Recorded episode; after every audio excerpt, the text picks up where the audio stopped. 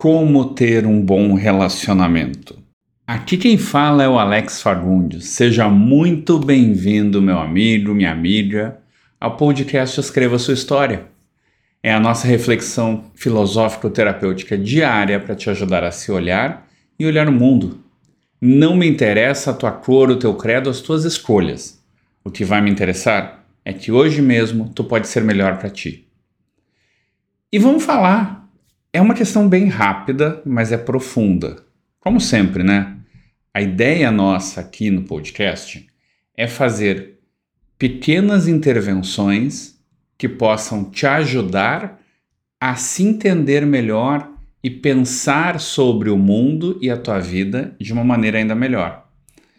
É, eu tive um feedback muito engraçado que uh, uma conhecida, uma amiga, esposa de um amigo meu, pegou e me deu um feedback dizendo que ela tem que me pagar sessões de terapia porque cada episódio está sendo uma sessão de terapia. E esse já é o nosso décimo segundo episódio. Então isso foi um feedback fantástico e que me deixou muito contente, porque é essa a ideia. É fazer com que você olhe e consiga refletir e ficar melhor. Literalmente isso. Mas vamos falar de relacionamento. Relacionamento a dois especificamente e como que você faz para que um relacionamento seja equilibrado, para que os dois fiquem bem, para que nenhum se sinta cansado.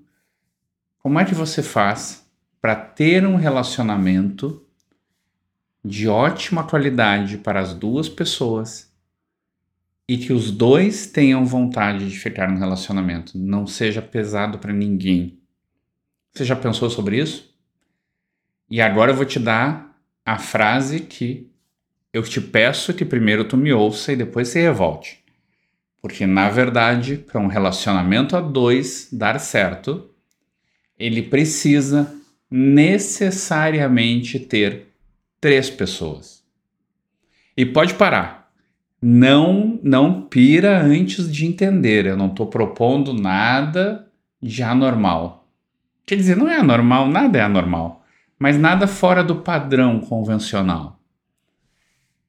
Quando eu te digo que tem que ter três pessoas, um relacionamento para dar certo sempre tem que ter sim três pessoas.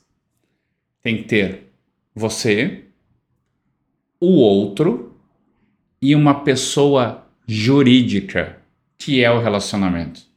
Quer seja um papel dizendo que você está casado, quer seja um, um acordo entre as duas partes, mas isso constitui uma pessoa jurídica. Por quê? Porque se um dos dois abrir mão de quem é para fazer o relacionamento dar certo, esse relacionamento está fadado ou a terminar mais cedo ou mais tarde, ou a ter alguém infeliz pro resto da vida. Se tu tem que ser metade de uma laranja, e eu sempre digo que eu critico o Fábio Júnior por conta daquela música, porque ninguém é metade de uma laranja. Só que as pessoas criaram esse inconsciente coletivo. Na verdade, tu é uma laranja inteira, no mínimo. E o outro também é uma laranja inteira. E juntos vocês fazem duas laranjas, que quando estão juntos talvez formem de repente uma maçã, quem sabe, né? Mas a ideia é o relacionamento existe como algo independente dos dois, mas que agrega aos dois. Aí certo que alguém me pergunta, aí por que que não está o relacionamento em volta de cada um? Tipo, os dois são duas bolinhas dentro de uma bola grande de relacionamento. Porque tu existe fora do relacionamento tu não é apenas o relacionamento. Isso não necessariamente é saudável. Tem gente que vai adorar, mas não quer dizer que seja saudável. Tu precisa ter a tua individualidade, a tua vida, e aí sim, tendo a tua individualidade, o outro tendo a individualidade dele, vocês optam por estar juntos em momentos, e em momentos talvez vocês precisem da sua individualidade, de amigos diferentes, e, e é uma escolha de cada um. O que eu te garanto, que eu mais vejo quando eu atendo, são pessoas que abriram mão de si para fazer a relação dar certo. E isso, quando acontece, mais cedo ou mais tarde, essa pessoa vai cobrar um preço. Ou ela vai reclamar, ou ela vai terminar, ou ela vai querer se vingar do outro de maneira inconsciente, não é por maldade.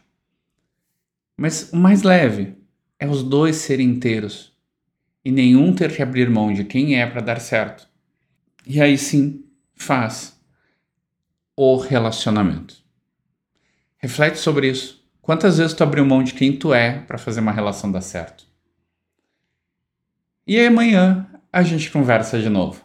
Um ótimo dia para ti.